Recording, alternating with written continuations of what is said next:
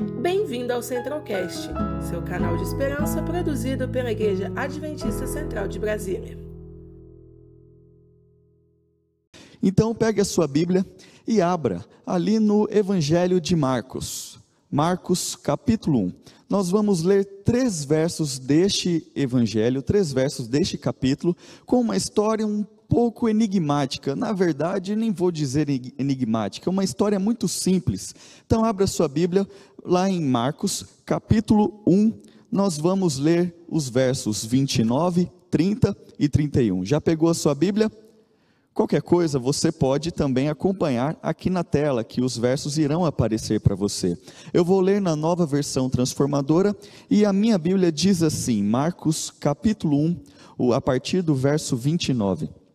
Depois que Jesus saiu da sinagoga com Tiago e João, foram então até a casa de Simão e André. A sogra de Simão estava de cama, com muita febre. Imediatamente falaram a seu respeito para Jesus. Ele foi até ela, tomou-a pela mão e ajudou-a a, a levantar-se. A febre a deixou e ela passou a servi-los. Uma história muito simples, né? uma história que fala de Jesus curando a febre de alguém.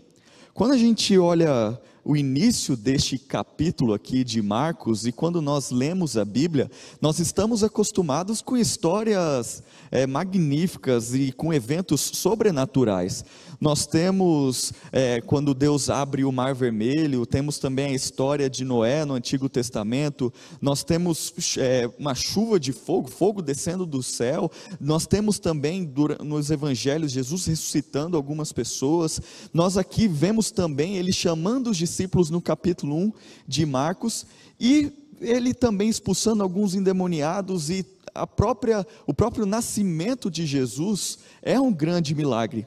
E aí eu lendo, eu li estes versos há algum tempo atrás, eu ainda era um juvenil ali, um pré-adolescente, e quando eu li estes versos, eu fiquei assim, nossa, eu estava esperando este evangelho começar como começou de uma maneira tão magnífica e agora aparece Jesus curando a febre de alguém. Você já teve febre? Eu tenho certeza que sim. E está muito em alta essa questão de febre, né? Agora com a pandemia, com o coronavírus, que a febre é um dos sintomas e até para nós entrarmos em, em, não em alguns, mas em todos os lugares e estabelecimentos, tem ali um termômetro, alguém aferindo né, a nossa temperatura, para não ver se estamos com algum sintoma do coronavírus, principalmente ali a febre. E aparece que Jesus cura a febre de alguém. Eu não quero falar especificamente aqui de Jesus curar a febre relacionada ao coronavírus, mas esta história, naquela época, quando eu era um pré-adolescente, eu senti que essa é uma das histórias, se você me permitir, uma das histórias mais sem graça da Bíblia. É, porque Jesus curando uma febre, eu lembro a minha avó me dizendo que quando você tem uma febre, Claro, tirando o coronavírus, mas naquela época ainda a gente nem ouvia falar, né? Quando você tem uma febre, você toma um banho gelado e a febre passa. E não é que minha avó tinha razão, a febre passava. E às vezes você toma um remédio, algum, alguma outra coisa, algum outro alimento que também já tem uma, um efeito muito bom para você ser curado da febre. E aí vem Jesus e cura uma febre. Eu fiquei algum tempo pensando por que, que essa história está aqui na Bíblia. E depois de algum tempo, depois de alguma muito tempo orando e pensando nessa história, e hoje com a maturidade que eu venho adquirindo a cada dia, eu percebi que essa história é uma história magnífica porque mostra a maneira que Jesus trabalha. A maneira que Deus trabalha diariamente na minha vida e na sua vida. Porque Jesus ele faz milagres simples, silenciosos e particulares. Esta é a maneira de Jesus trabalhar. Jesus trabalha de uma maneira simples, de uma maneira silenciosa, de uma maneira particular. Só você e ele. Ninguém precisa ver, ninguém precisa saber, ninguém precisa sentir. Só você e Deus. Uma maneira simples, silenciosa e particular. Você já sentiu o cuidado silencioso de Jesus, que só você consegue ouvir, só você consegue sentir? Você já sentiu a maneira que Deus trabalha na sua vida, uma maneira particular? Que você sente as bênçãos de Deus a cada dia? Você também já sentiu como Deus trabalha de maneira silenciosa, particular e única na sua vida? Porque é assim que Ele trabalha. Nós estarmos aqui louvando ao nome dele, lendo a palavra dele com liberdade, é um milagre simples, silencioso e particular. Você ter a internet para nos acompanhar, mesmo com a pandemia e à distância, tem pessoas de outros estados, quem sabe de outros países acompanhando este culto, é um milagre, é um milagre simples, silencioso e particular. Você está respirando agora com saúde, talvez com alguma comorbidade, com uma, alguma doença, mas você sabe que você está com vida. E isso sim é um milagre simples, silencioso e particular porque Deus tem cuidado de nós nesta pandemia, Deus tem cuidado da sua igreja, Deus tem cuidado do seu povo, e isso mostra o poder magnífico e soberano do nosso Criador e Redentor Jesus Cristo, porque Ele trabalha diariamente todos os momentos de uma maneira simples, de uma maneira silenciosa e de uma maneira particular. É assim que ele trabalha. Então a história de Jesus curando a febre de uma mulher mostra que Jesus cuida das coisas mais simples da sua vida. Você não precisa ter medo de pedir aquilo que você anseia.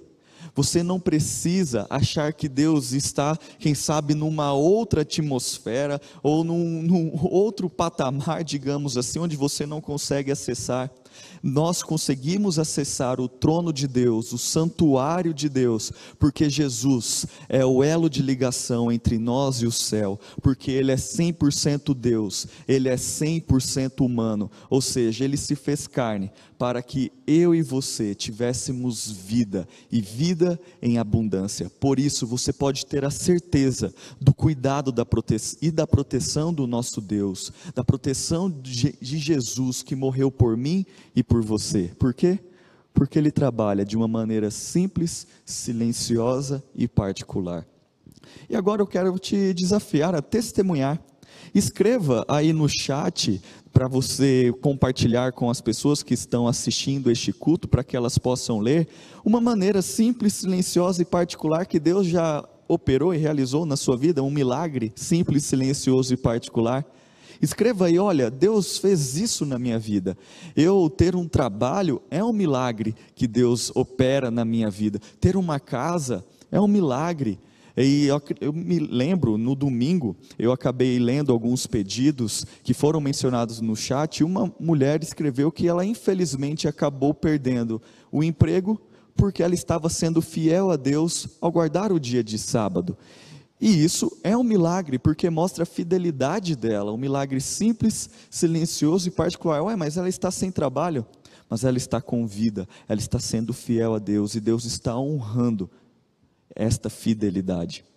E, claro, eu estou falando aqui de algumas é, opções, não opções, mas algumas realidades que Deus opera, estes milagres simples, silenciosos e particulares. Mas me veio à mente a história de um garoto que, quando ele tinha seis anos de idade, ele sofreu de um problema no cérebro chamado aneurisma cerebral.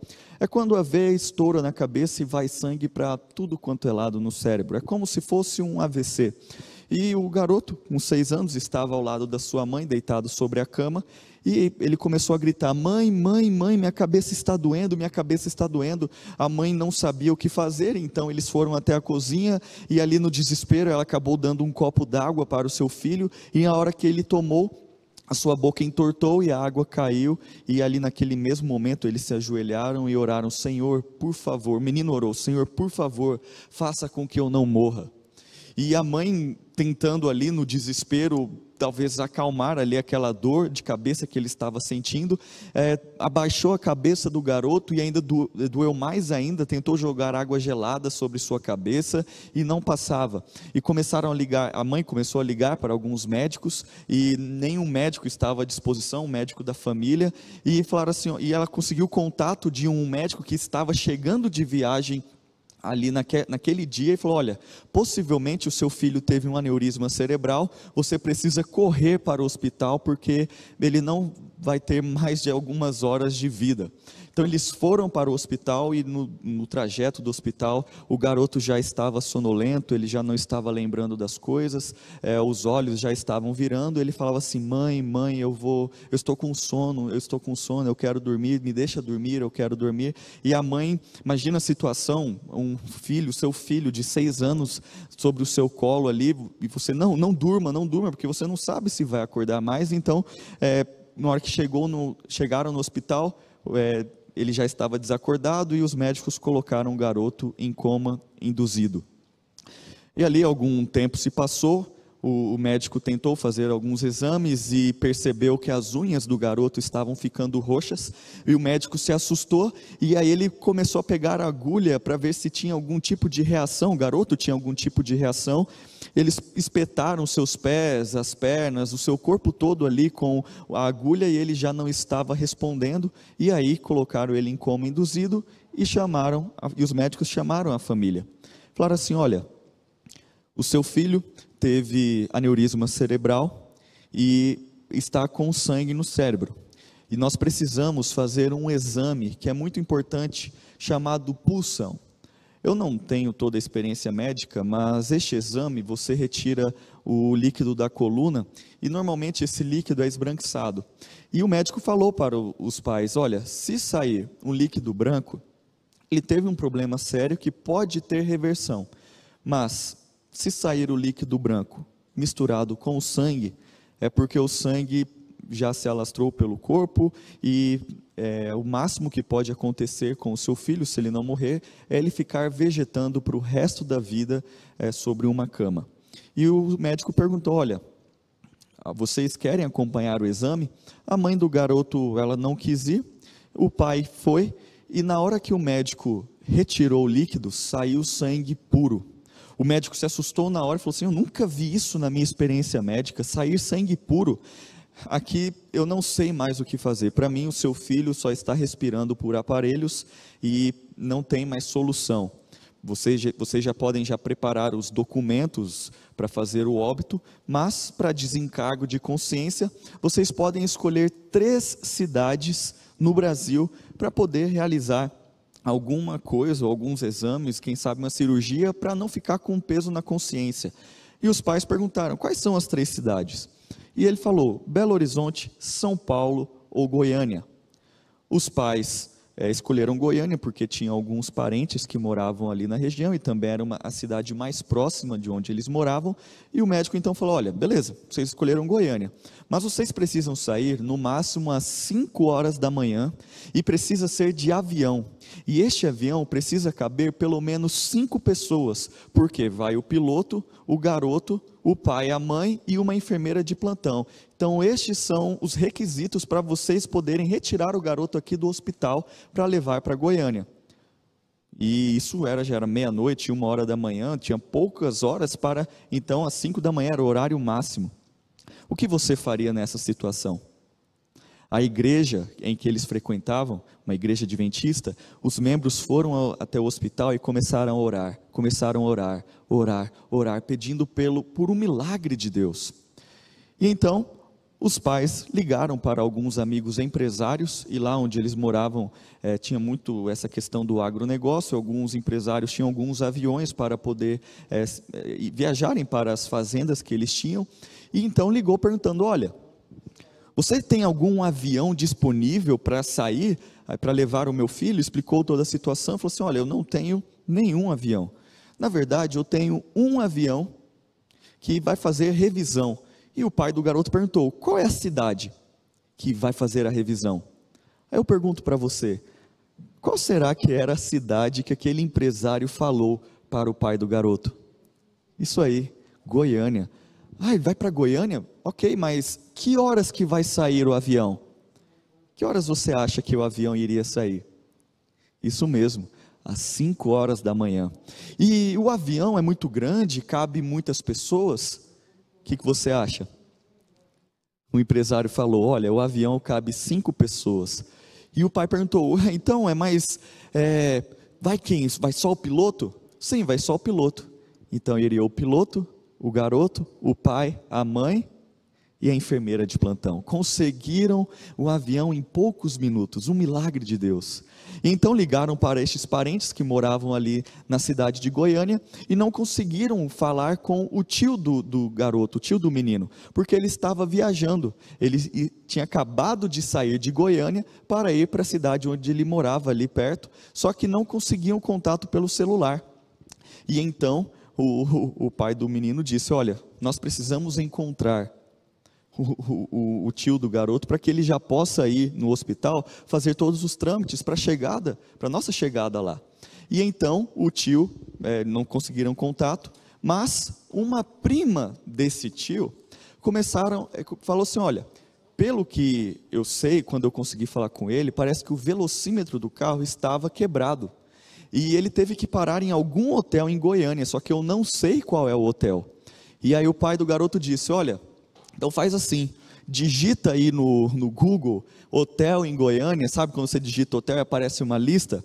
E liga em todos os hotéis até você encontrar o seu primo. Ok. No, no primeiro que ela ligou, o tio estava lá. Olha como Deus está operando o milagre, já operando o milagre. E uma outra coisa, quando foi duas e meia da manhã, o garoto acordou. Lembra que ele estava sedado, ele estava em coma, induzido? O garoto acordou sem razão, sem motivo. Era para ele acordar no outro dia ou nem acordar mais. E aí ele acordou lembrando de tudo, e normalmente quem volta de um coma ou de um aneurisma demora para ter os movimentos do corpo e demora para lembrar das coisas. E aí ele estava lembrando de tudo, ele estava movimentando, tanto que o padre do hospital já tinha ido lá benzer o garoto, só que os pais não deixaram porque confiavam no poder de Deus. E a enfermeira que estava no quarto se assustou porque achou que o garoto já estava morto e que era algum tipo de assombração. Ela saiu correndo assustada do quarto. E ali o garoto já queria andar, já queria conversar, ele estava lembrando de tudo, estava normal. No outro dia, cinco da manhã, na verdade algumas horas depois, às cinco da manhã, saíram para Goiânia, chegaram em Goiânia, a viagem foi tranquila. E o médico de Goiânia ligou para o médico da cidade da família, falando: Olha, você está de brincadeira comigo, né? Você falou que o menino estava morto, ele chega andando, ele está normal. Não, é esse menino aí. Faz todos os exames possíveis. E aí fizeram vários exames no, no menino.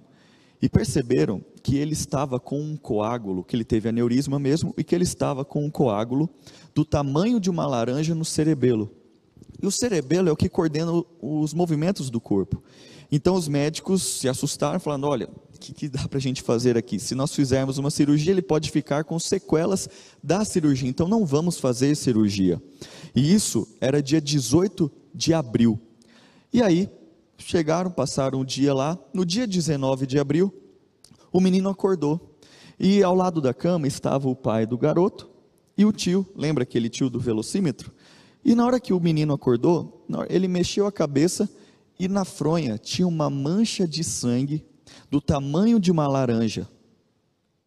E aí o pai assustou e o tio falou: Deus acabou de operar um milagre no seu filho. Os médicos não souberam explicar o que aconteceu, como que um sangue, o sangue sai do cérebro de uma pessoa sem deixar vestígios. Só de sair já é uma grande coisa, mas sem deixar vestígios. Nem o cabelo tinha marca de sangue, não tinha nada de sangue nos poros, no nariz, no, no ouvido, na orelha, no, no, nos olhos, porque só tinha uma marca de sangue que era idêntica à marca de sangue que estava apontada ali nos exames. Então o garoto ficou mais alguns dias ali no hospital, recebeu alta, e na hora que ele recebeu alta, o médico que estava responsável ali pela pelo garoto, falou assim: Olha, por favor, você pode deixar os exames aqui comigo para descobrir o motivo do aneurisma, porque nós não conseguimos descobrir, e também como que o sangue saiu do cérebro do garoto. E aí o pai do menino disse: Olha, você não vai descobrir, porque foi um milagre. um milagre? Essas coisas não existem, o médico disse. Não, boa sorte, você vai descobrir que foi um milagre. Passaram alguns dias, alguns meses, na verdade, o médico foi visitar o garoto e o garoto estava normal, sem sequela alguma, estava correndo, subindo árvore, brincando. E aí o médico chegou para o pai do garoto e o pai perguntou: "E aí, você descobriu alguma coisa?" E ele falou: "Eu descobri sim. Eu descobri Deus. Deus operou um milagre na vida desse menino." Essa é uma história maravilhosa, não é verdade? O que você acha dessa história? Essa é uma história que mostra uma maneira de Deus trabalhar também, que é uma maneira sobrenatural, porque Ele opera milagres sobrenaturais que mostram o poder dele na nossa vida, que mostram que Ele é soberano. Só que essa história não termina aqui, já é uma história maravilhosa, não é? Mas não termina aqui. Tem mais. Lembra que dia que o garoto, é, o sangue saiu do cérebro do garoto, que foi o, o, que Deus operou o milagre? Isso mesmo, dia 19 de abril. O menino orou para Deus e falou assim: Senhor, muito obrigado pelo milagre que o Senhor realizou na minha vida, eu agradeço. É, estou muito feliz porque eu estou vivo. Na sua inocência ele pediu isso, mas eu quero uma lembrança. Eu quero algo que eu olhe e lembre que o Senhor operou um milagre na minha vida. Olha, Senhor, eu não sei o que eu vou pedir ainda. Ah, eu vou pensar e amanhã eu falo contigo. Olha a inocência e também a fé deste garoto. E aí, no outro dia, ele orou, falou assim: Senhor, eu já sei o que eu quero. Eu quero um irmão. Eu quero um irmão como lembrança desse presente, esse milagre.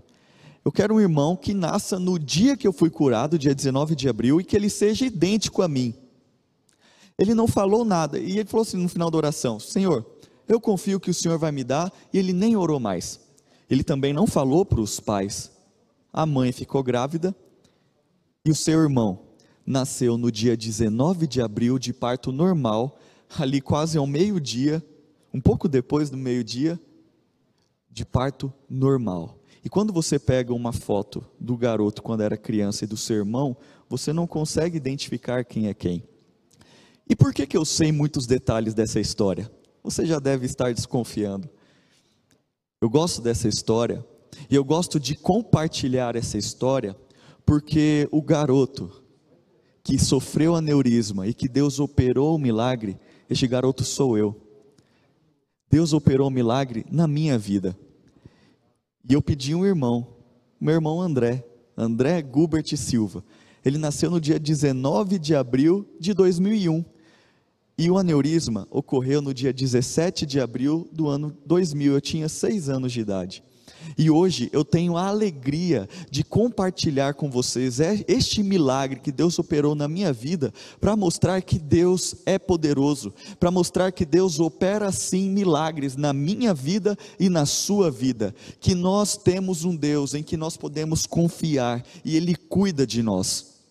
E eu posso afirmar para você que essa história que aconteceu comigo também acontece com outras pessoas em vários lugares no mundo. E quando eu orei pedindo para Deus me dar um irmão, eu aprendo, eu, quando tenho pouca fé, ou quando eu muitas vezes tenho uma fé fraca, eu lembro dessa história porque quando eu tinha seis anos de idade, eu tinha, tive uma fé que podia mover montanhas. Eu orei, Senhor, me dê um irmão, e eu sei que o Senhor vai me dar. Eu confiei, e Ele me deu este milagre. Porque Deus opera de uma maneira simples uma maneira silenciosa e uma maneira particular. Só você e ele conseguem ver. Mas também, ele opera de maneira sobrenatural. E você pode confiar nesse Deus. Você pode orar a este Deus, você pode se relacionar com este Deus, porque é isso que ele faz. Ele demonstra o poder dele diariamente em nossa vida. Ele mostra para mim e para você que um dos maiores milagres é enviar Jesus para morrer por mim e por você. Só que eu não vou chegar aqui, abrir a Bíblia e bater no peito e falar da mesma forma que Deus me curou, Ele vai curar você também que talvez alguém da sua família está com Covid, com câncer, com alguma outra doença terminal, ou quem sabe o seu filho saiu da igreja, está longe dos caminhos de Deus, não quer saber mais de Deus, e você todas as madrugadas ora a Deus pedindo pelo retorno do seu filho ou da sua filha. Talvez você está orando por um emprego, porque hoje possivelmente foi o último prato de comida que você conseguiu entregar para os seus filhos você não sabe o que fazer, eu não vou bater no peito e falar, apenas confie em Deus, apenas confie em Jesus, porque Ele é a resposta de todos os problemas. Note, eu não estou falando que Ele não é a resposta, que Ele não tem poder para isso. Só que eu estou querendo dizer para você é que tem uma terceira maneira de Deus trabalhar. E essa maneira é uma maneira que dói muitas vezes, e eu já senti na minha vida. E eu costumo te chamar de o um não milagre. Como assim o não milagre? São as vezes que você ora a Deus e você sente que a sua oração não passa do teto, porque eu já senti isso. Que você ora para Deus realizar um milagre e ele não opera o milagre que você queria.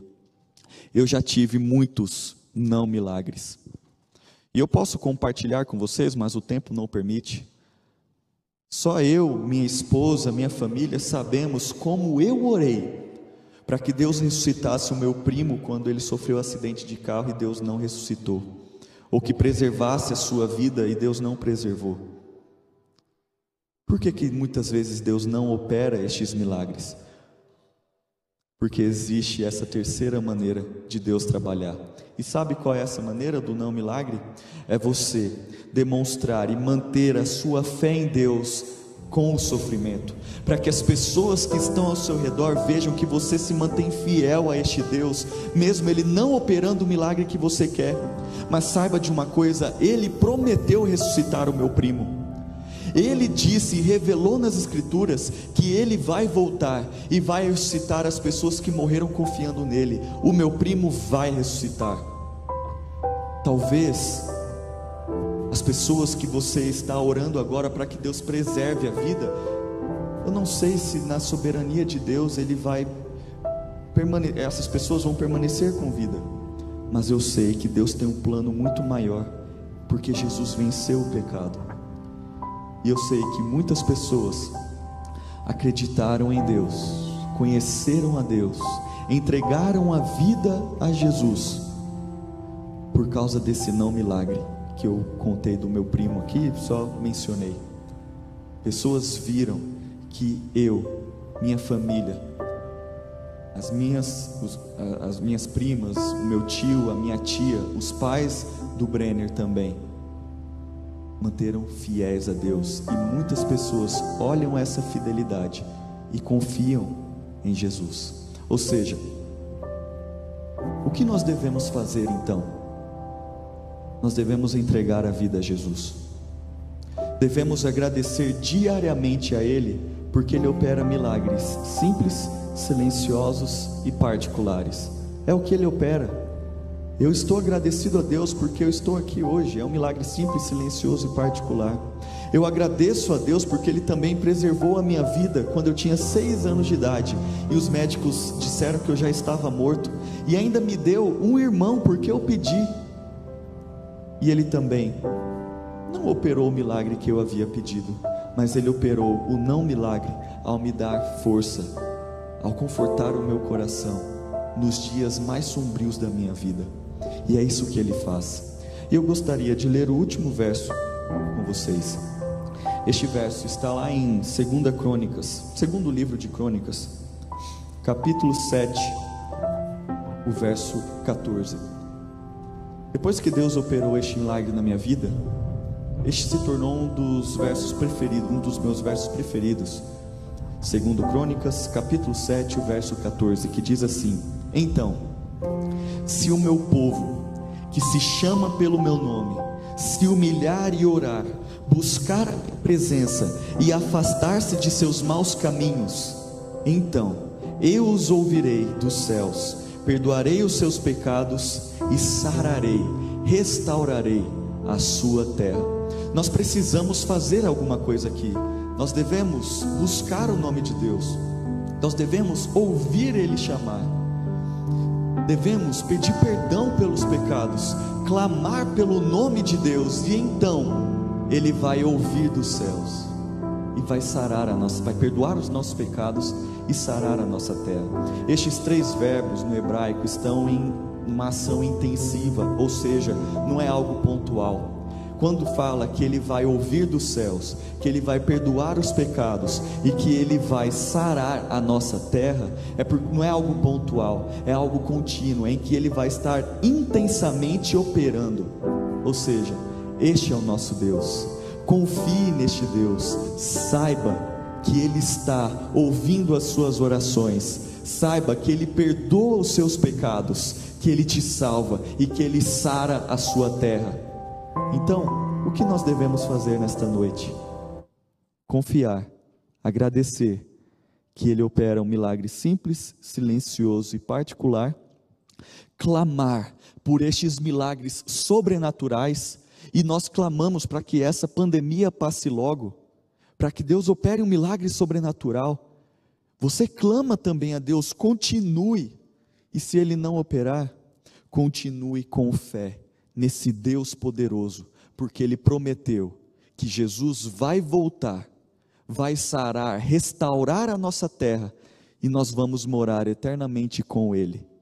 Confie nesse Deus, ore para este Deus se relacione com este Deus. E nós, aqui da família, da Igreja Adventista Central de Brasília, nós oramos por você, nós intercedemos por você, e nós estamos à sua disposição para orarmos, clamarmos como uma família. Nas vitórias, vamos nos alegrar, nas tristezas, vamos nos confortar, porque aqui é a casa do nosso Deus e é aqui que ele manifesta o poder do seu Santo Espírito. E agora, você pode renovar os seus laços com este Deus. Você vai ouvir uma linda canção, uma canção instrumental, onde talvez você conheça as letras, a letra dessa música, que fala de um lindo lugar que Deus está preparando e que está muito além de coronavírus, que está muito além de doenças, que está muito além do pecado, porque em breve Jesus vai voltar, vai sarar a nossa terra e vai nos dar um novo lar. Confie nesse Deus e ouça essa música, e após a música, nós vamos voltar para fazer a oração final.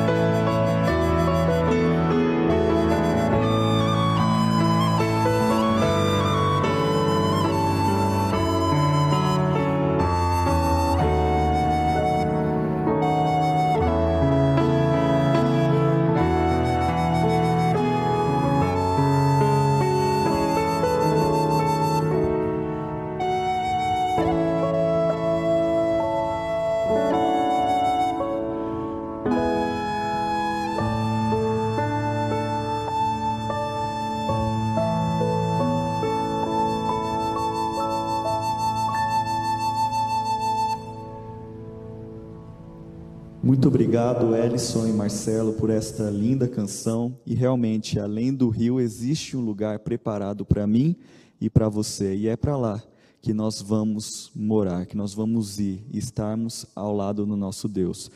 Eu quero compartilhar aqui alguns pedidos que foram mencionados. E a Tamar Cunha disse: Esse sermão foi para mim. E realmente, esta mensagem é para mim e para você, porque é uma mensagem que vem da Bíblia é uma mensagem que vem do céu. Também a Dalveri disse: Boa noite, eu agradeço ao nosso Deus por tudo que ele fez por mim. E ela fala assim: Orem pela volta dos, filhos, dos meus filhos para os caminhos do Senhor, e a proteção de todos nós, e pela minha família também. A Joana Piassum coloca também: Irmãos, orem por minha filha, filha Andressa e meu neto João Hilário, para que voltem, voltem para Deus. A Rita também pede oração pela Nadir. Ela está na UTI, em estado grave, está com Covid. Ana Moreira, orem por meu pai, pastor. Deus sabe o que vai fazer para que ele encontre, é, porque ele se encontra internado, internado. Ele se chama Mário Moreira e também por um amigo José Batista. E muitos, muitas outras mensagens aqui que nós poderíamos ler e orar por cada um destas mensagens. Se você acredita se você crê nesse Deus, se você crê que a maneira que Deus opera diariamente é uma maneira simples, silenciosa e particular, se você crê que Deus opera milagres sobrenaturais, e muitas vezes Ele não opera para que nós demonstremos a nossa fé, que nós possamos ser perseverantes e assim o nosso caráter é moldado à semelhança de Jesus diariamente, eu vou fazer como o pastor Jim fez na semana passada. Escreva agora aí no chat, eu creio. Talvez levante a sua mão onde você está, escreva no chat, fala: "Eu creio nesse Deus. Eu creio em Jesus, porque ele é soberano, porque ele opera milagres e ele vai voltar e vai me salvar". Se você crê, digita aí: "Eu creio". Você já escreveu? Eu creio. Eu creio nesse Deus. E agora eu quero orar por você. Vamos fazer uma oração? Feche os seus olhos e vamos falar com o nosso Deus. Senhor, nosso Deus, nosso Pai. Como é bom, Senhor, nós vermos a maneira que o Senhor trabalha em nossa vida. Agradecemos pelos milagres simples, silenciosos e particulares, porque nós estarmos respirando, termos casa, comida, amigos, trabalho, termos o básico para viver é um milagre simples, silencioso e particular. Que nós possamos reconhecer estes milagres em nossa vida. Nós clamamos também, Senhor, por milagres sobrenaturais. Muitos pedidos eu mencionei aqui pela conversão de filhos, a conversão de membros da família, também pela cura de pessoas que amamos que estão no hospital, pessoas que precisam de, de emprego, que precisam de dinheiro para poder se alimentar, para ter o básico. Por favor, opere milagres, Senhor. Nós clamamos e em tua soberania, em teu poder, nós pedimos por isso humildemente. Perdoe os nossos pecados, que nós possamos sentir a presença diária do Espírito Santo em nossa vida. E se por um acaso, se for da tua vontade o Senhor não realizar, que o Senhor nos conforte, que o Senhor fortaleça a nossa fé e que outras pessoas te conheçam através do nosso sofrimento para que outras pessoas te conheçam através da nossa fidelidade e firmeza de propósito. Porque sabemos que neste mundo nós vamos ter aflições, mas nós devemos ter bom ânimo, porque Jesus venceu o mundo e em breve ele vai voltar. Nos dê essa esperança, nos dê essa segurança, porque nós cremos que Jesus vai voltar. Eu oro no nome dele. Amém. Que a graça de Jesus o amor de Deus o Pai e a comunhão do Espírito Santo esteja com cada um de vocês. Amém. Nos vemos no próximo culto às nove horas. Ative as notificações, se inscreva no nosso canal para você não perder nada que acontece aqui na Igreja Central de Brasília e compartilhe o link para que outras pessoas também conheçam. Que Deus te abençoe e uma boa noite.